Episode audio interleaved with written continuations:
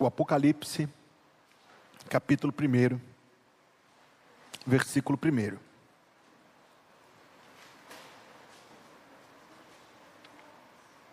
Revelação de Jesus Cristo, a qual Deus lhe deu, para mostrar aos seus servos as coisas que brevemente devem acontecer. E pelo seu anjo as enviou e as notificou a João, seu servo o qual testificou da palavra de Deus e do testemunho de Jesus Cristo e de tudo o que tem visto. Bem-aventurado aquele que lê e os que ouvem as palavras desta profecia e guardam as coisas que nela estão escritas, porque o tempo está próximo. João, às sete igrejas que estão na Ásia, graça e paz seja convosco, da parte daquele que é, e que era, e que há de vir e da dos sete espíritos que estão diante do seu trono, e da parte de Jesus Cristo, que é a fiel testemunha, o primogênito dentre os mortos e o príncipe dos reis da terra, a aquele que nos amou e em seu sangue nos lavou dos nossos pecados e nos fez reis e sacerdotes para Deus e seu Pai, a ele seja glória e poder para todos sempre. Amém. Eis que vem com as nuvens, e todo o olho o verá, até os mesmos que o traspassaram. E todas as tribos da terra se lamentarão sobre ele. Sim, amém.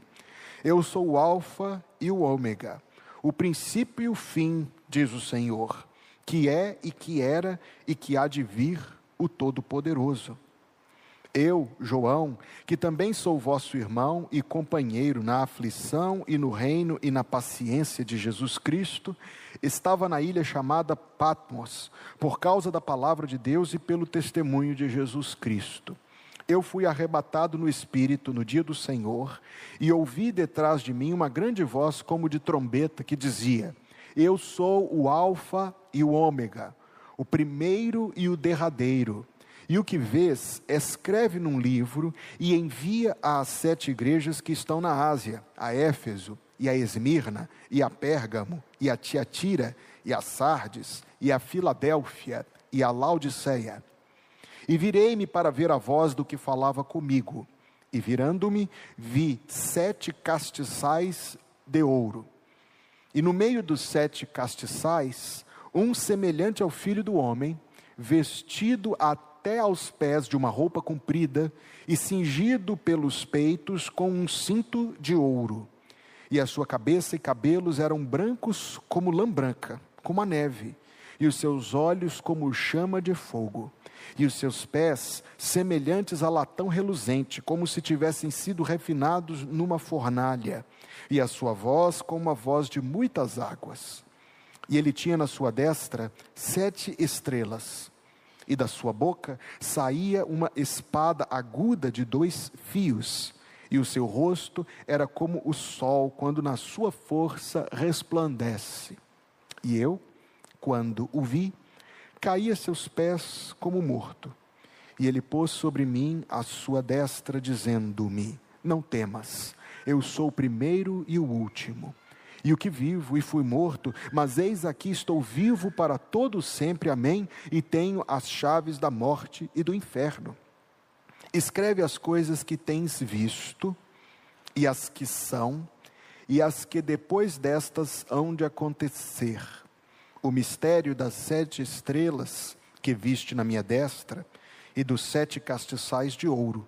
As sete estrelas são os anjos das sete igrejas e os sete castiçais que viste são as sete igrejas. Como você sabe muito bem, uma vez o Senhor Jesus perguntou: Quem dizem os homens que eu sou? E respostas foram dadas.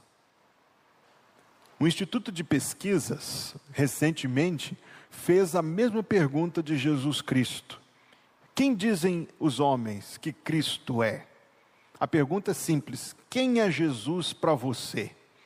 E as respostas que mais se encontram são um revolucionário social, um guru, um guru de vida é, positiva, um mestre religioso, um mártir, da causa dos oprimidos.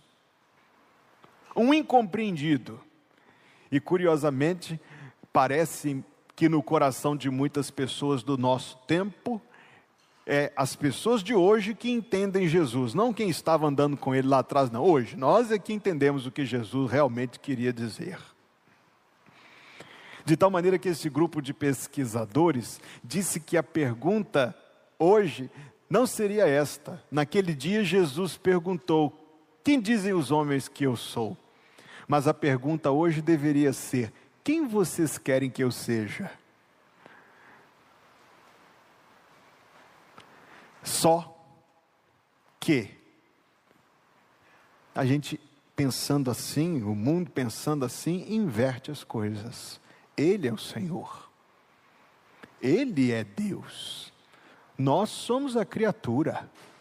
Ele é o Criador, nós somos a criação. Ele é o Senhor, nós somos os sujeitos. Ele é Deus, nós somos os pequeninos homens. Não é Ele que se conforma a nós. Nós, na verdade, é que devemos nos conformar a Ele. Não é Ele que deve é, mudar a si mesmo. Não, não. Na verdade, nós é que devemos corresponder a quem Ele é, e é Ele quem faz isso, mas não é mudança, é transformação que Ele faz na nossa vida e no nosso coração. A primeira vez que Jesus esteve neste mundo foi em humilhação, ao ponto de ser desfigurado, deixou a sua glória, desceu ao mundo em forma de servo, e foi obediente, sujeitando-se a Deus, foi obediente, humilhou-se e foi obediente até a morte e morte de cruz.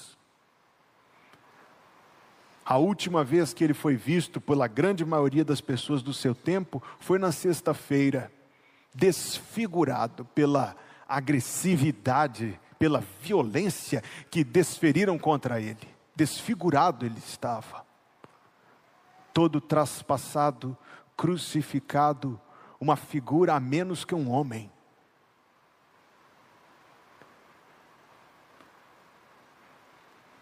Mas esta imagem do Cristo humilhado é apenas parte. O Cristo glorificado, que foi visto inclusive pelos discípulos, como está lá em Mateus 17, Lucas 9, é o Cristo que está manifesto aqui, no capítulo 1 do Apocalipse. Este é Jesus como ele se encontra agora, às 7h29 da noite desse dia 15 de outubro de 2023, onde ele está agora, assentado à destra do trono do Pai. É assim que ele está, é uma descrição, e essa descrição não é apenas um embelezamento narrativo, embora o texto seja bonito, é uma revelação daquilo que a mente humana não pode por si mesma alcançar, não pode por si mesma compreender, mas que apraz a Deus, na sua misericórdia, fazer-nos conhecer. Este é o conceito de revelação, conceito por vezes ah, distorcido. Revelação, diferente de ser uma espécie de um impulso instantâneo, o nome disso é insight. Revelação é quando algo muito claro é nos feito conhecer, e especificamente quanto a este livro que temos em nossa mão, nós confessamos a revelação divina. Por vezes, aqueles que se opõem à nossa fé dizem que nós temos certezas demais sobre as coisas. Alguém pode inclusive dizer que certeza demais sobre as coisas é arrogância. Ao meu ver, é exatamente o oposto. Se nós temos uma palavra segura da parte de Deus, duvidar é que é arrogância. É querer ser mais sábio, mais inteligente do que Deus. Se nós temos uma palavra da parte de Deus, humildade é aceitá-la. Humildade é aceitá-la como definida, como clara. É que nós vivemos um tempo de tanto relativismo que qualquer certeza é mal vista e mal interpretada. Sabemos disto. Mas quanto a este livro, qual é a primeira palavra do primeiro versículo do primeiro capítulo? Consulte aí. Qual é a primeira palavra do primeiro versículo do primeiro capítulo? Revelação.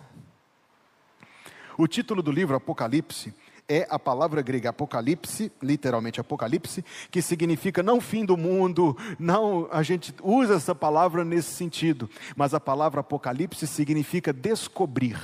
Como se algo estivesse coberto por um manto e você tira aquele manto e aquilo que era só uma forma passa a ser completamente visível é a palavra, é a primeira palavra do primeiro versículo do primeiro capítulo, na língua em que isto foi escrito. Está escrito Apocalipse de Jesus Cristo, mas traduzido corretamente, revelação de Jesus Cristo, descobrimento de Jesus Cristo. Preste então atenção. Revelação de Jesus Cristo, a, qual Deus lhe deu para mostrar aos seus servos as coisas que brevemente devem acontecer. O versículo 10 e 11 é importante para nós porque nos mostra como essa revelação se deu. Ele diz: Fui arrebatado no espírito no dia do Senhor. E ouvi detrás de mim uma grande voz como de trombeta que dizia: Agora, veja bem, eu sou o Alfa e o Ômega, o primeiro e o derradeiro. Preste muita atenção, preste muita, muita, muita atenção, que isso aqui é importante. E o que vês, escreve num livro. A revelação que João recebeu de Deus foi acompanhada da ordem para que fosse transcrita num livro. Adivinha que livro?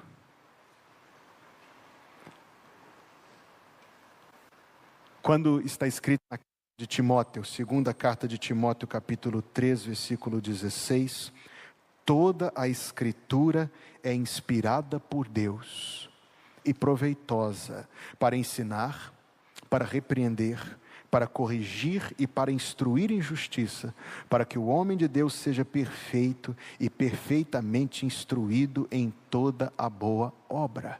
Nós somos, graças a Deus, Glória a Deus por isso. Nós somos uma igreja que crê que a Bíblia, toda a Bíblia, cada palavra da Bíblia, cada parte da, da Bíblia, cada tio e cada jota é a palavra inspirada, infalível e inerrante de Deus, por Deus preservada e absolutamente necessária para as nossas almas.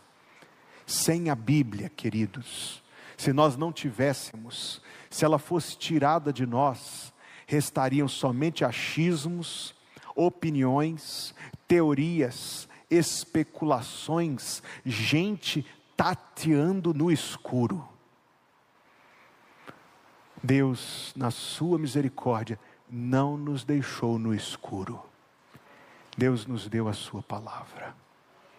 É por isso pela palavra, que nós podemos afirmar, não com arrogância, mas com certeza, não com nenhuma espécie de ideia de superioridade em nós, mas superioridade em Deus, sim, na Sua palavra, sim. É por causa da Bíblia que nós podemos ter certeza das coisas que cremos. Nós estávamos cantando aqui agora, eu sei em quem tenho crido. Não, não, não fica um hino bonito você dizer, eu acho que eu acho que eu sei em quem tenho crido. Não fica um hino bonito. Eu espero que eu saiba. Um hino agnóstico deve ser feio a peça. Tem alguma deidade lá em cima, não sei, talvez tenha, talvez não, talvez se importe comigo, talvez não. Ah, Deus me livre de uma música dessa, não. O hino é bonito porque a fé é forte. Eu sei em quem tenho crido e estou bem certo de que é poderoso. Então nós cremos, amados irmãos, e as coisas que nós vamos ver estão construídas sobre este firme fundamento. Consulte a declaração autenticatória do próprio Senhor Jesus Cristo, lá no finzinho do Apocalipse, no capítulo número 22.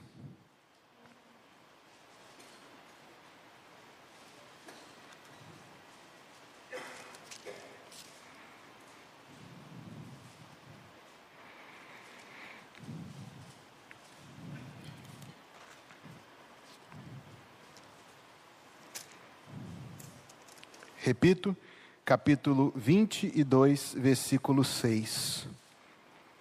Estas palavras são fiéis e verdadeiras. Vamos dizer juntos? Estas palavras são fiéis e verdadeiras. Amém. Voltemos à visão de João. Sobre a revelação que Deus lhe deu, ela transcorre daqui até o final do livro. E Deus deu a João uma visão, uma visão complexa, uma visão grande, uma visão compreensiva que abrange a história humana e que concerne especificamente, pelo menos assim é o que eu acredito a respeito do Apocalipse, os eventos associados ao seu retorno. E este não é propriamente o assunto que eu quero tratar esta noite. Mas o primeiro aspecto da visão é uma visão do Cristo glorificado. E é exatamente esta visão que João teve e transcreveu. Estevão viu, mas Estevão tinha pouco tempo a dizer, estava sendo apedrejado. Paulo viu, mas foi proibido que ele transcrevesse, talvez ele tenha visto mais do que João viu neste encontro. Fato é que o que João viu, ele recebeu a ordem, e o que vês, escreve num livro. Aprove a Deus, na sua sabedoria, que esta visão que João teve do Senhor Jesus fosse passada para nós porque então tem coisas aqui que são importantes e que Deus quer que a gente saiba. Cada detalhe desta visão é tremendo, profundamente significativo, riquíssimo em extremo. Versículo 12. Virei-me para ver a voz do que falava comigo, e virando-me, vi. Qual foi a primeira coisa que João viu? Sete castiçais de ouro. O versículo 20 explica: os sete castiçais são as sete igrejas.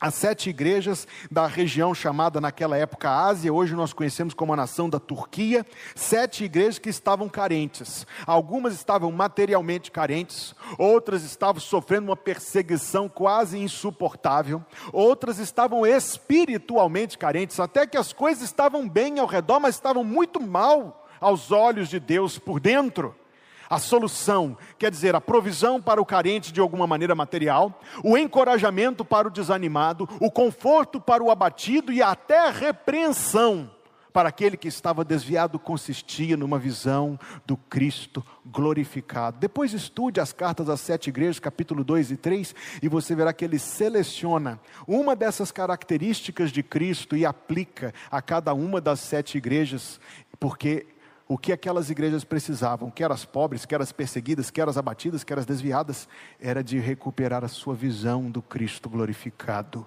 Nós também precisamos. Ele está no meio das igrejas. Ele cuida das suas igrejas. Ele não será encontrado aqui, nem ali, nem acolá, mas onde ele está? No meio do seu povo, ele está no meio dos sete castiçais que são as sete igrejas, por assim cumprir a sua promessa. Onde estiverem reunidos em meu nome, ali estou eu no meio deles. Se alguém quer encontrar o Senhor Jesus, não vai encontrá-lo nos livros, não vai encontrá-lo nos mestres, nos cursos, não vai encontrá-lo como se fosse uma espécie de guru no alto de uma montanha que você tem Jesus está onde estão aqueles que são dele, reunidos para adorá-lo, ele está ali no meio deles, no meio dos sete castiçais. Quando olhou para ele, vi um semelhante ao filho do homem. Filho do homem era o título que o Senhor Jesus, com maior frequência, usava em relação a si mesmo. Por exemplo, Lucas 19:10, o Filho do homem veio buscar e salvar o que se havia perdido, ou Marcos 10:45, o Filho do homem não veio para ser servido, mas para servir e dar a sua vida em favor de muitos. Muitas vezes, Jesus referiu a si mesmo por esse título, por esse nome, o nome do Filho do homem. É uma referência à sua humanidade, consequentemente uma referência à sua humilhação. Jesus deixou deixou toda a sua glória, veio ao mundo como um homem para nos salvar. Mas especificamente, você vai querer tomar notas disso aqui. Há uma semelhança profunda entre esta visão de João no Apocalipse capítulo 1 e aquilo que a gente vai ler agora em Daniel capítulo 10. Daniel capítulo 10. Versículos 5 e 6. E levantei os meus olhos e olhei, e eis um homem vestido de linho, e os seus lombos cingidos com ouro fino de ufaz, e o seu corpo era como berilo, e o seu rosto parecia um relâmpago e os seus olhos como tochas de fogo, e os seus braços e os seus pés brilhavam como bronze polido, e a voz das suas palavras era como a voz de uma multidão. O texto é tão igual que aqueles que são inimigos da Bíblia dizem que João copiou o que Daniel escreveu, mas nós que somos amigos da Bíblia, não inimigos, sabemos que a visão é igual porque eles viram a mesma pessoa. Eles contemplaram o Senhor Jesus Cristo. Quando Daniel, tantos anos antes, viu, ele viu o Senhor Jesus Cristo. João agora está vendo o Senhor Jesus Cristo, um filho do homem, uma figura da sua humilhação, mas não mais humilhado. O filho do homem, uma figura do seu rebaixamento, mas não mais rebaixado, porque, primeiro de tudo, ele está vestido até os pés com uma roupa comprida. Essa roupa, segundo o texto que nós já lemos de Daniel 10, 5, é de linho. Segundo Daniel 7, 9, é linho alvíssimo. Segundo Marcos 2, versículo 3, é linho alvíssimo resplandecente. Era uma roupa real.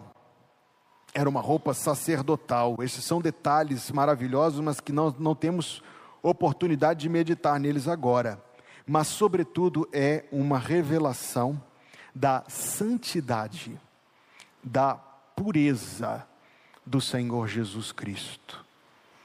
Houve uma polêmica alguns meses atrás, alguns devem ter visto na internet, um questionamento a respeito da letra do hino que diz: alvo mais do que a neve. Desculpe até a minha opinião, mas é uma palhaçada essa discussão, porque há uma completa perda de objetividade. A letra é baseada em Isaías capítulo 1. E o objetivo não é descrever outra coisa, senão uma ideia dupla, uma ideia de sujeira em contraste com uma ideia de limpeza, uma ideia de mancha e uma ideia de purificação. É simples assim. Ora, queridos amigos, quem de nós aqui nunca passou pela condição, até assim um pouco constrangedora, de a gente não estar tão limpo quanto gostaria? Já aconteceu contigo. Eu lembro de uma vez ter recebido amigos que passaram horas, aquelas viagens internacionais que parecem sessões de, de desumanidade, que a pessoa fica horas e horas arrastando para. A primeira coisa que essa amiga minha me disse foi um chuveiro, pelo amor de Deus uma experiência minúscula, contrastada com a sujeira, com a imundícia das nossas almas, se ainda não fomos lavados pelo sangue poderoso do Senhor Jesus Cristo. Nós temos pecados, queridos, pecados que a gente não pode pagar. Se você decidisse hoje nunca mais pecar, e numa surpresa e, e quase impensável, conseguisse nunca mais pecar, o que é que você iria fazer quanto aos pecados que já cometeu? O passado continua inalterável. Temos pecados. E mesmo que a gente tomasse a decisão de nunca mais pecar, essa decisão iria cair por terra no mesmo dia, eu direi até no mesmo instante. Porque você peca, você é pecador, não é porque você peca. Você peca porque você é pecador. Entendeu a diferença? Não é porque você peca que você é um pecador. Ah lá, pecou, é um pecador. Não, não, não. A ação é o resultado daquilo que se é e não o contrário. A gente peca porque a gente é pecador. Se a gente tivesse consciência dessa sujeira, da mesma maneira que a gente tem consciência do mau cheiro ou de qualquer outro incômodo que nos traz não estar tão limpinhos quanto gostaríamos, meus queridos, se a gente tivesse consciência da sujeira, da imundície, do estado da alma à parte de Jesus Cristo, seria desesperador. E é. Quando Deus toca o nosso coração, é mesmo algo que tira de nós o chão, e que bom que é assim, porque quando a gente perde o chão, a gente procura a rocha. A gente procura o Senhor Jesus Cristo. A gente para de procurar soluções e passa a procurar salvação. E quem procura salvação encontra o Salvador. Jesus está vestido de uma veste de linho alvíssimo, resplandecente, é a sua santidade. Querido, eu sei que Deus é amor, eu sei que Deus é luz, mas não tem nenhum versículo da Bíblia que diz que Deus é amor, amor, amor. Não tem versículo que diz que Deus é luz, luz, luz, mas tem versículo que diz que Deus é santo, santo, santo. A santidade de Deus é a grande verdade a respeito dele que o mundo perde de vista. Porque a santidade quer dizer a sua pureza, a santidade quer dizer a sua justiça, a santidade quer dizer a sua majestade, a sua glória. Nós poderíamos sintetizar esse encontro de João com Jesus Cristo dizendo que ele viu a glória do Senhor Jesus. Ele vê um reflexo da sua santidade nessa veste cingida no peitoral com um cinto de ouro, mas ele continua subindo o olhar. A sua cabeça e cabelos eram brancos como a branca lã, como a neve no versículo 16, ele diz que o seu rosto era como o sol, quando na sua força resplandece. Um monte de gente foi para a rua ontem para poder olhar para o sol. Se eu contar para vocês que eu esqueci, vocês acreditam? Perdi a chance. Estava fazendo alguma tarefa em casa com a minha esposa, perdi noção da hora, vou ter que esperar sei lá eu quantos anos para poder ver de novo. Mas mesmo quando outro astro, no caso um pequenino asteroide, interfere no seu caminho, você sabe. Aliás, eu acredito que ontem você, para poder olhar, você protegeu os seus olhos. Não dá para olhar diretamente para o sol. Se nos cega o sol ardente, quando visto em seu fulgor, quem contemplará aquele que do sol é o Criador? Patriarcas nem profetas o chegaram a avistar, nem Adão chegou a vê-lo antes mesmo de pecar. Luz para qual o sol é trevas, quem te pode contemplar? Nossos olhos nus humanos não te podem encarar fogo em cima da arca santa, sarça ardendo no Sinai, são figuras só da glória do Senhor, do Eterno Pai. Para termos nós com Ele franca e doce comunhão, Cristo, o Filho, fez-se carne, fez-se nossa redenção para que na glória eterna nós miremo-lo sem véu Cristo padeceu a morte, nova entrada abrindo ao céu. Quem escreveu isto foi Sarah Polton Kelly, a primeira missionária evangélica no Brasil, chegou aqui no ano de 1855. Se você não consegue encarar o sol, você acha que vai conseguir encarar aquele que, pelo seu poder, criou o sol? Mas tem uma lição interessante. Todos os dias, por volta das 17h30, 17h45, eu saio aqui da igreja e pego a litorânea para ir buscar as meninas no Colégio Batista. Nessa hora, diariamente, o sol já está baixando. Nunca observaste um fenômeno muito interessante que quando ele está baixo a gente consegue olhar para ele? Não, pastor Hugo, o sol não está baixo. Deixa de ser besta, é a terra que está. Eu sei, eu sei. Do meu ponto de vista, é ele que abaixou.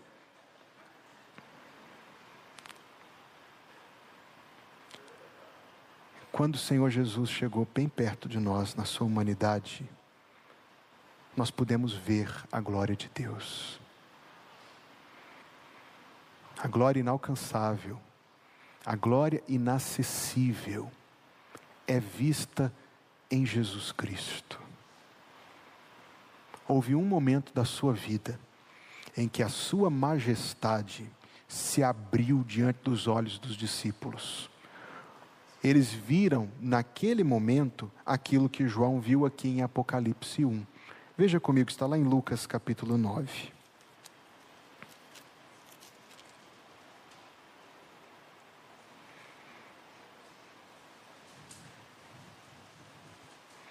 Versículo 28. Foi coisa de um segundo, parece. Poucos segundos. E aconteceu que, quase oito dias depois destas palavras, tomou consigo a Pedro, a João e a Tiago, e subiu ao monte a orar. E estando ele falando, transfigurou-se a aparência do seu rosto, e a sua roupa ficou branca e muito resplandecente. E eis que estavam falando com ele dois homens que eram Moisés e Elias, e aí a cena prossegue para nos dizer que os discípulos não conseguiram contemplar o Senhor Jesus Cristo em toda essa imensidão de glória. Eles viram por um segundo, talvez tenha durado poucos segundos, a vista daquilo no alto do monte que João agora está vendo e foi permitido a João contemplar e foi permitido a João escrever para nós. Este é o Senhor Jesus Cristo, a veste branca que fala da sua justiça, no meio do seu povo, das suas igrejas, para proteger, para defender. Ele se identifica ele se identifica tanto com as suas igrejas, que quando ele foi ao encontro de Saulo na estrada de Damasco, Saulo perseguia as igrejas, mas Jesus disse para ele: Saulo, por que que você me persegue? Jesus não vê separação, dissociação, não entre ele e as suas igrejas, está no meio delas. Eu quase digo, se ele está no meio, para chegar nele tem que passar por elas para acessá-lo tem que estar junto do seu povo reunido. Não que a igreja seja barreira ou condutora da salvação, não, mas acompanha muito bem, acompanha muito bem a verdadeira salvação. Prossigamos. Ele viu o rosto brilhante, a glória divina do Senhor Jesus Cristo. Isto, meus queridos, é a sua majestade é a Sua majestade. Nós não conseguimos perceber a majestade de Jesus Cristo, pelo menos ainda não. Eu estava vendo outro dia uma imagem, um vídeo na internet, um vídeo na internet, esses vídeos no Instagram, mostrava a reação das pessoas num show quando Michael Jackson entrou no palco e ele tinha essa habilidade mesmo de conduzir emo a emoção das pessoas, ele entrou no palco, subiu assim com aquelas coisas que sobem, não sei o nome daquilo, subiu e vestindo aquela roupa toda brilhante, cheia de lantejoulas, aquele jeito dele que ele tinha, e ele se posicionou e ficou imóvel como se fosse uma estátua durante alguns segundos. Alguma pose meio extravagante. E as pessoas assistindo entravam em colapso delírio, completa comoção. Você vê o vídeo, uma moça desmaiando só porque está vendo Michael Jackson. Nós ouvimos dizer de pessoas que idolatram tanto determinado político carismático, que quando vão numa convenção do partido e, e, o, e o cidadão entra, que a comoção é idêntica. Isto, meus queridos, diante de homens pequenos, barro, pó da terra que Deus soprou o fôlego de vida. A majestade do Criador, a majestade do Santo Senhor, ultrapassa tão infinitamente estas coisas. O objetivo da visão ter sido transcrita não foi para produzir um texto bonito, o objetivo da visão ter sido transcrita é porque todas estas coisas sobre ele são importantes para nós. Quando nós perdemos de vista a majestade do Senhor Jesus Cristo, nós vamos tentar preencher a nossa vida com outras coisas, com outras pessoas, com tolices, e o inimigo da nossa alma vai estar pronto para oferecer algo que nos distraia. O que nós precisamos, todos precisamos constantemente, é de uma visão renovada da majestade do Senhor Jesus Cristo em Sua glória, o seu rosto que brilha como o sol, a sua santidade e justiça, vestes alvas, resplandecentes, todo ele brilho é glória. Não, queridos irmãos, a não ser que esteja algo muito errado conosco, nós não podemos diminuir a nossa afeição a não ser que algo esteja muito errado muito errado, nós não podemos reagir mornamente a ele. A não ser que algo esteja muito errado, nós não podemos senão oferecer a Ele a nossa adoração mais sincera. Uma moça desmaiou porque Michael Jackson entrou no palco. Alguém delira porque um político entrou no auditório. Como nós reagimos à presença do majestoso Senhor Jesus Cristo? Se nós perdermos de vista a Sua majestade, facilmente nós nos distrairemos com outras coisas. Os seus olhos, os seus olhos, diz o versículo 14, são como uma chama de fogo. Os olhos do Senhor Jesus Cristo são olhos perscrutadores. São olhos que contemplam o interior de nosso coração. São olhos que veem o real estado de nossa alma.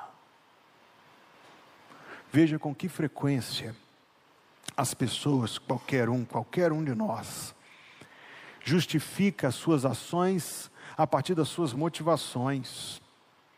E aí nós tentamos julgar isso de uma maneira é, é, sublimando para Deus e dizendo assim: não, mas Deus conhece o meu coração. Eu estou certo que Deus conhece o meu coração. Quem eu não sei se, se conhece o meu coração sou eu mesmo. Os olhos de fogo são olhos que adentram a escuridão, portanto. São olhos que discernem. Como um médico diante de um paciente que se recusa a ser examinado como um doente que recusa admitir a sua doença e recusa tratamento e recusa ajuda, porque talvez por qualquer razão diga dentro do seu coração: não, mas eu estou me sentindo bem, eu não posso estar doente, eu não posso estar tão mal assim. O Senhor Jesus, que vê o íntimo do coração e o real estado da alma, disse que não veio para os sãos, mas para os doentes.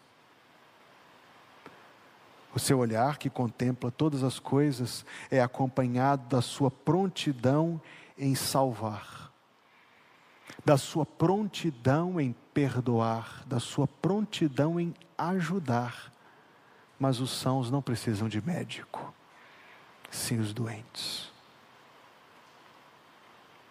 Eu sou doente, eu preciso do médico. Se o Senhor Jesus não tiver misericórdia de mim, eu sou doente à morte. Eu preciso da ajuda dele. Seus pés, semelhantes ao latão reluzente, como se tivessem sido refinados numa fornalha. Uma referência à sua estabilidade. Todo mundo aqui conhece a expressão pés de barro. A expressão pés de barro é uma referência geral à fragilidade. O pé de barro é uma expressão geral para se referir àquilo que é instável, àquilo que é passível de perda, de queda, os pés de nosso Salvador, o Senhor Jesus Cristo, Filho de Deus, são pés de latão refinado, pés estáveis. A ideia é Cristo aperfeiçoado que permanece. Cristo que permanece, enquanto os príncipes deste mundo, os homens deste mundo, todos, todos caem, todos, todos caem. A sua voz é como a voz de muitas águas. A ideia da voz de Deus na Bíblia é a do poder que acompanha a voz de Deus. Tanto poder para quebrar, e aqui é quebrar no sentido resgatador, quebrar o coração endurecido, como em seguida produzir vida, perdão, vida no coração endurecido. Abra o Salmo 29 comigo, por favor. O Salmo número 29, versículo número 3.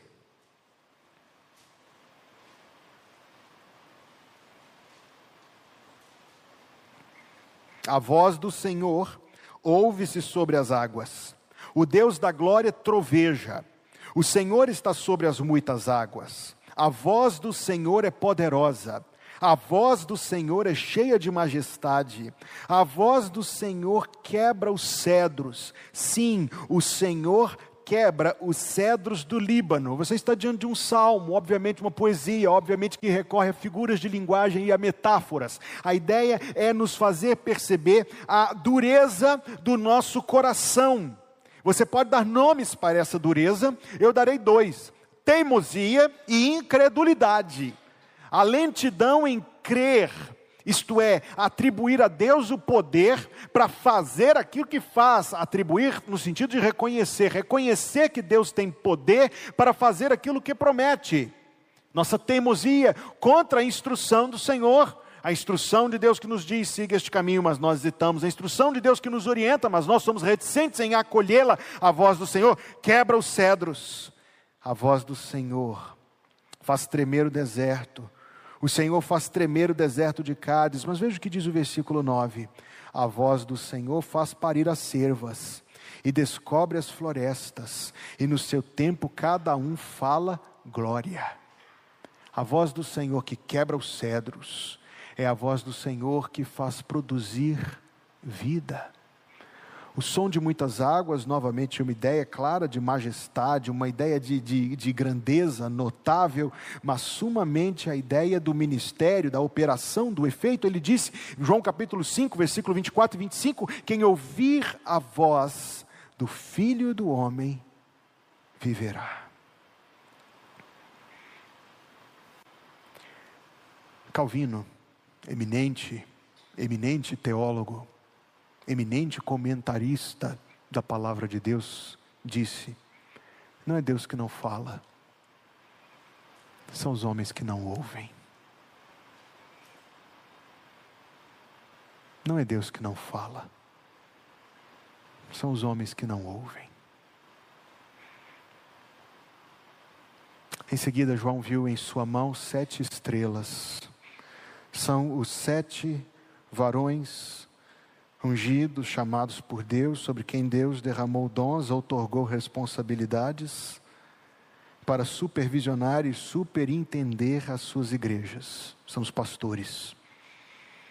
São aqueles que Deus chama para conduzir, para movê-los no seu reino, para sustentá-los. Versículo 16: Da sua boca saía uma espada aguda de dois fios.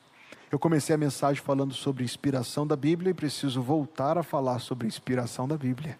A Bíblia é chamada de espada, está lá em Efésios capítulo 6, versículo 17, ela é a espada do Espírito.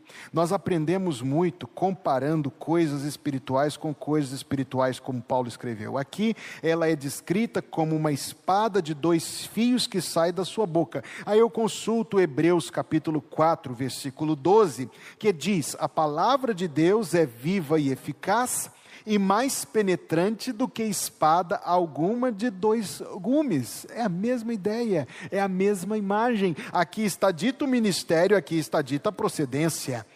Penetra até a divisão da alma e do espírito, e das juntas e das medulas, e é apta para discernir os pensamentos e intenções do coração. Talvez uma das grandes necessidades do nosso tempo a semelhança do tempo de Martinho Lutero, está escrito ali no primeiro painel, somente a Escritura. Talvez uma das grandes necessidades do nosso tempo seja a redescoberta da palavra de Deus em toda a sua autoridade, da palavra de Deus na, na sua na sua revelação, na sua origem divina, como revelação da mente de Deus, da vontade de Deus para as nossas vidas, porque nós até podemos, de fato, dizer da boca para fora que cremos que a Bíblia é a palavra de Deus. Que bênção, que maravilha. Essa Bíblia que fica fechada no móvel, depois que o culto termina, até voltar para a igreja de novo, é a palavra de Deus. É sim, está lá, boa palavra de Deus. Nosso reconhecimento da Bíblia como palavra de Deus necessariamente tem que ser acompanhado do nosso interesse por conhecer aquilo que a Bíblia diz. E depois de conhecer, a Bíblia diz: Se sabeis estas coisas, bem-aventurados sois se as praticardes. Não devemos ser, segundo a Escritura Sagrada, somente ouvintes, mas praticantes. Tudo que você lê na Bíblia, saiba disto, saiu da boca de Jesus. Quando vi, versículo 17, caí aos seus pés como morto. Quem que caiu? Qual era o nome dele? Quem caiu? Não era alguém inexperiente. Não era alguém inexperiente na vida. Ele era um homem quase centenário que tinha vivido uma vida bem peculiar quanto a viagens, quanto a coisas que ele tinha visto, quanto a situações que ele tinha enfrentado, uma vida muito notável, uma vida muito distinta, não era um imaturo. Então não pense que isso aqui foi um descontrole emocional, como a moça que desmaiou porque viu o Michael Jackson, não. Isso aqui foi algo que aconteceu com uma pessoa experiente e amadurecida, não só nas coisas desta vida, mas sobretudo nas coisas espirituais. João foi testemunha ocular do batismo de, do batismo de Jesus, dos milagres de Jesus, inclusive a ressurreição de Lázaro, está lá no Evangelho que ele escreveu, capítulo 11.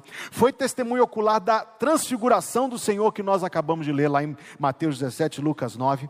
Foi testemunha ocular da crucificação foi testemunho ocular da ressurreição, puxa vida. Foi testemunho ocular da ascensão quando Jesus subiu. Foi testemunho ocular e participante do Pentecostes. Sabe aquela pessoa que tem a felicidade de estar lá quando tudo acontece? Não era alguém inexperiente na vida, não era alguém inexperiente nas coisas de Deus. O que você precisa perceber é que, apesar de toda a sua vasta experiência de vida e das coisas de Deus. O encontro com o Senhor causou nele uma comoção incontrolável. Caía aos seus pés como morto, o completo abandono de si mesmo diante de Deus. Caiu.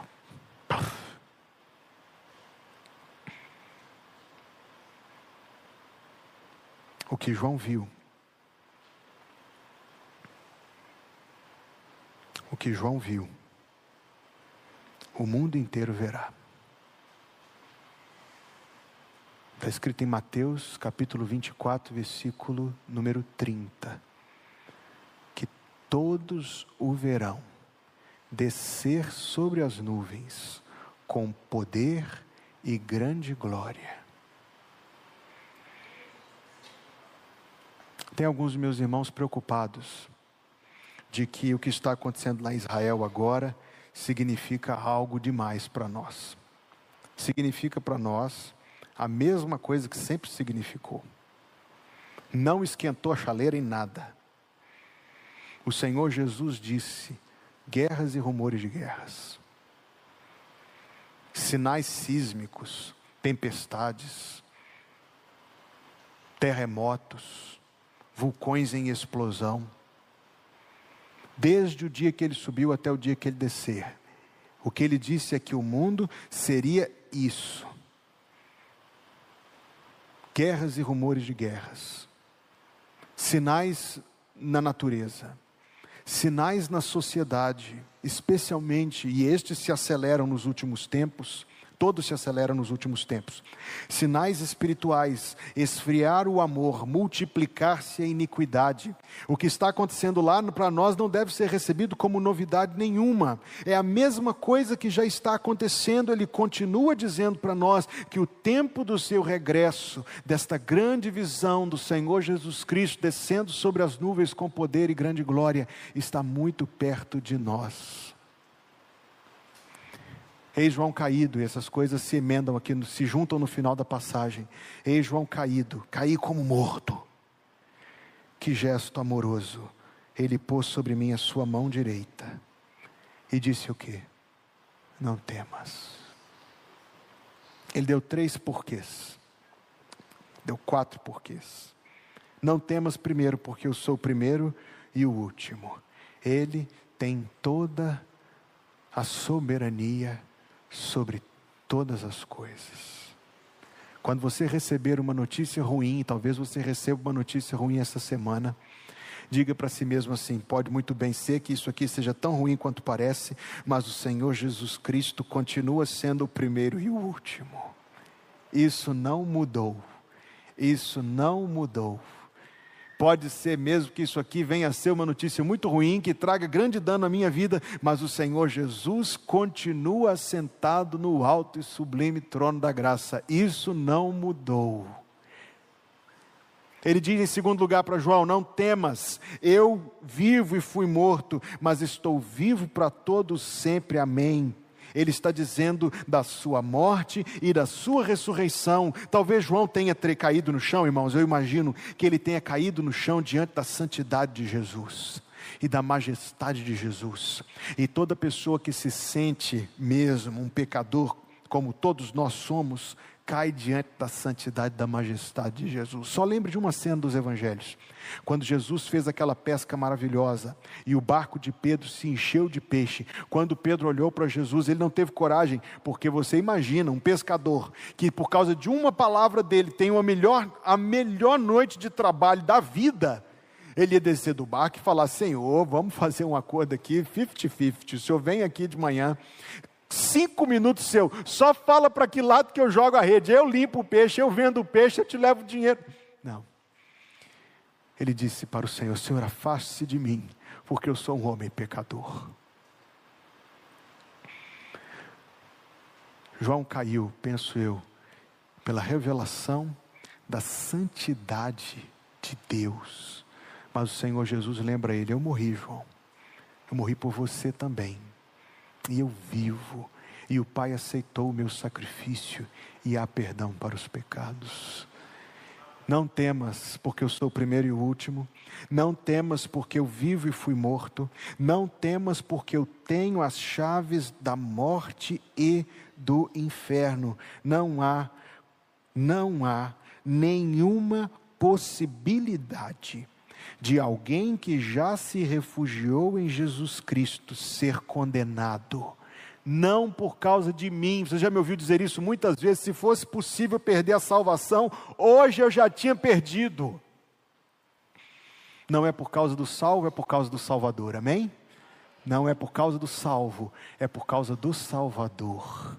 Aqueles que estão lá no céu, que nos anteciparam lá, eles estão mais felizes do que nós, sim, mas não estão em maior segurança do que nós, porque nós temos a mesma certeza absoluta, segura, inatacável certeza de salvação, se Jesus é o nosso Salvador. Não temas, porque eu sou o primeiro e o último, não temas, porque eu vivo e fui morto, não temas, porque eu tenho nas mãos as chaves da morte e do inferno, não temas por causa das coisas que tens visto, e as que são, e as que depois destas hão de acontecer, a certeza do retorno do Senhor Jesus e a certeza do nosso encontro com Ele.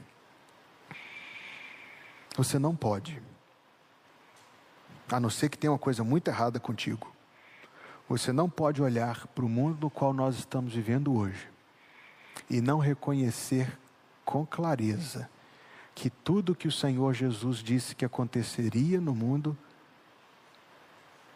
está acontecendo. Não resta uma profecia se cumprir. Não resta uma que antecipará seu regresso por nós. Isto pode acontecer a qualquer momento. Isto pode acontecer hoje. Isto pode acontecer em breve. Aliás, que em breve eu tenho certeza, porque ele disse: Eis que venho sem demora. As coisas que em breve hão de acontecer. O Senhor Jesus Cristo, em breve, irmãos queridos, se está pesado, suporte o fardo só mais um pouquinho, porque em breve ele vem. Você está se sentindo desalentado, tenha só um pouquinho de paciência, porque em breve ele vem. Se você está desesperado com a maldade do mundo, eu estou. Como pai, eu estou. Confie no Senhor. Segure as pontas mais um pouquinho, porque em breve Ele vem. Talvez nós seremos a geração que verá o Senhor Jesus descer sobre as nuvens com poder e grande glória. E aí você vai se lembrar de Apocalipse capítulo 1, porque você vai vê-lo do jeitinho que João o viu aqui. Você vai vê-lo descer sobre as nuvens com poder e grande glória, o seu rosto brilhando como o sol, a sua veste de linho alvíssimo, resplandecente, cingido pelo peitoral de ouro, os seus pés como bronze polido, os seus olhos como chama de fogo prescrutadora. E nós certamente, certamente teremos ali o começo de toda a maior felicidade. Em breve a fé se tornará vista. Este é o encontro com Cristo glorificado a revelação de quem Ele é, não de quem os homens querem que Ele seja, mas de quem Ele é. O espanto diante da Sua majestade, o espanto diante da Sua glória e da Sua santidade, mas a consolação, a consolação que Ele oferece em si mesmo para nós, não temas. Eu sou o primeiro e o último. Eu vivo, fui morto, mas vivo para sempre. Tenho nas mãos as chaves da morte e do inferno e por fim, ele se refere às coisas que em breve hão de acontecer. Se Jesus voltasse hoje, hoje, muitas pessoas encontrariam, se o regresso do Senhor fosse hoje, encontrariam uma esplêndida alegria. Se o Senhor Jesus voltasse hoje, ia ser o começo, ia ser o dia mais feliz da nossa vida. Mais feliz que o dia que o filho nasce, mais feliz que o dia do casamento, o dia mais feliz da nossa vida, o dia que a gente passar a estar para sempre com o Senhor. Se Jesus voltasse hoje, seria o dia mais feliz da vida de muita gente. Mas para muitos outros, seria o dia mais desesperador. Porque duvidaram disto. Negaram isso. Adiaram o chamado Salvador do Senhor, que é a mesma coisa. Adiar é a mesma coisa que negar. Se fosse hoje, para muita gente, felicidade inigualável. Para muita gente, tristeza inigualável também. Mas ainda agora, o Senhor Jesus salva e perdoa. A primeira vez ele veio para salvar, a segunda vez ele vai vir para julgar. Mas enquanto ele não vem para julgar, é o tempo em que o perdão ainda é oferecido, a porta ainda está aberta, e todo aquele que invocar o nome do Senhor será salvo. Hoje, se o Senhor Jesus voltasse hoje, você estaria entre os que se alegrariam com a vinda dele? Vamos orar.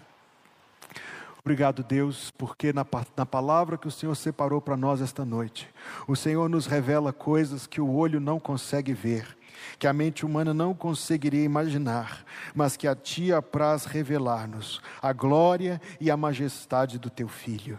Senhor, inspira temor no coração de todos nós, temor ante a Tua santidade temor ante a tua majestade, temor ante a tua glória, não com receio, Senhor Deus, não com medo de ti, mas o temor da reverência, o temor do zelo, o temor da piedade, o temor do amor dedicado, consagrado. Pai, inspira temor em nossos corações, para vivermos neste mundo, enquanto esperamos que o Senhor venha, vivermos como aqueles que temem o Senhor, como homens e mulheres tementes a Deus. Mas dá, Senhor, compreensão da salvação gratuita a qualquer coração, meu Deus, que ainda não conheça o perdão dos pecados e a vida eterna.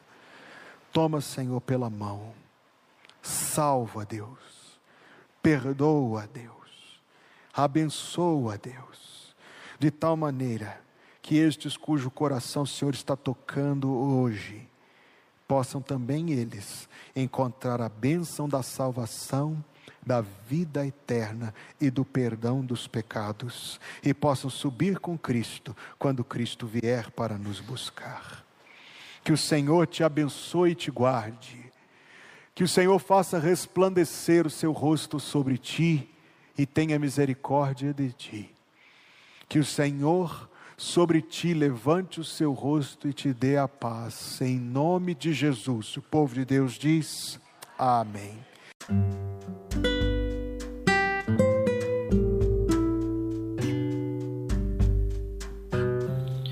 Obrigada por estar conosco. Volte sempre.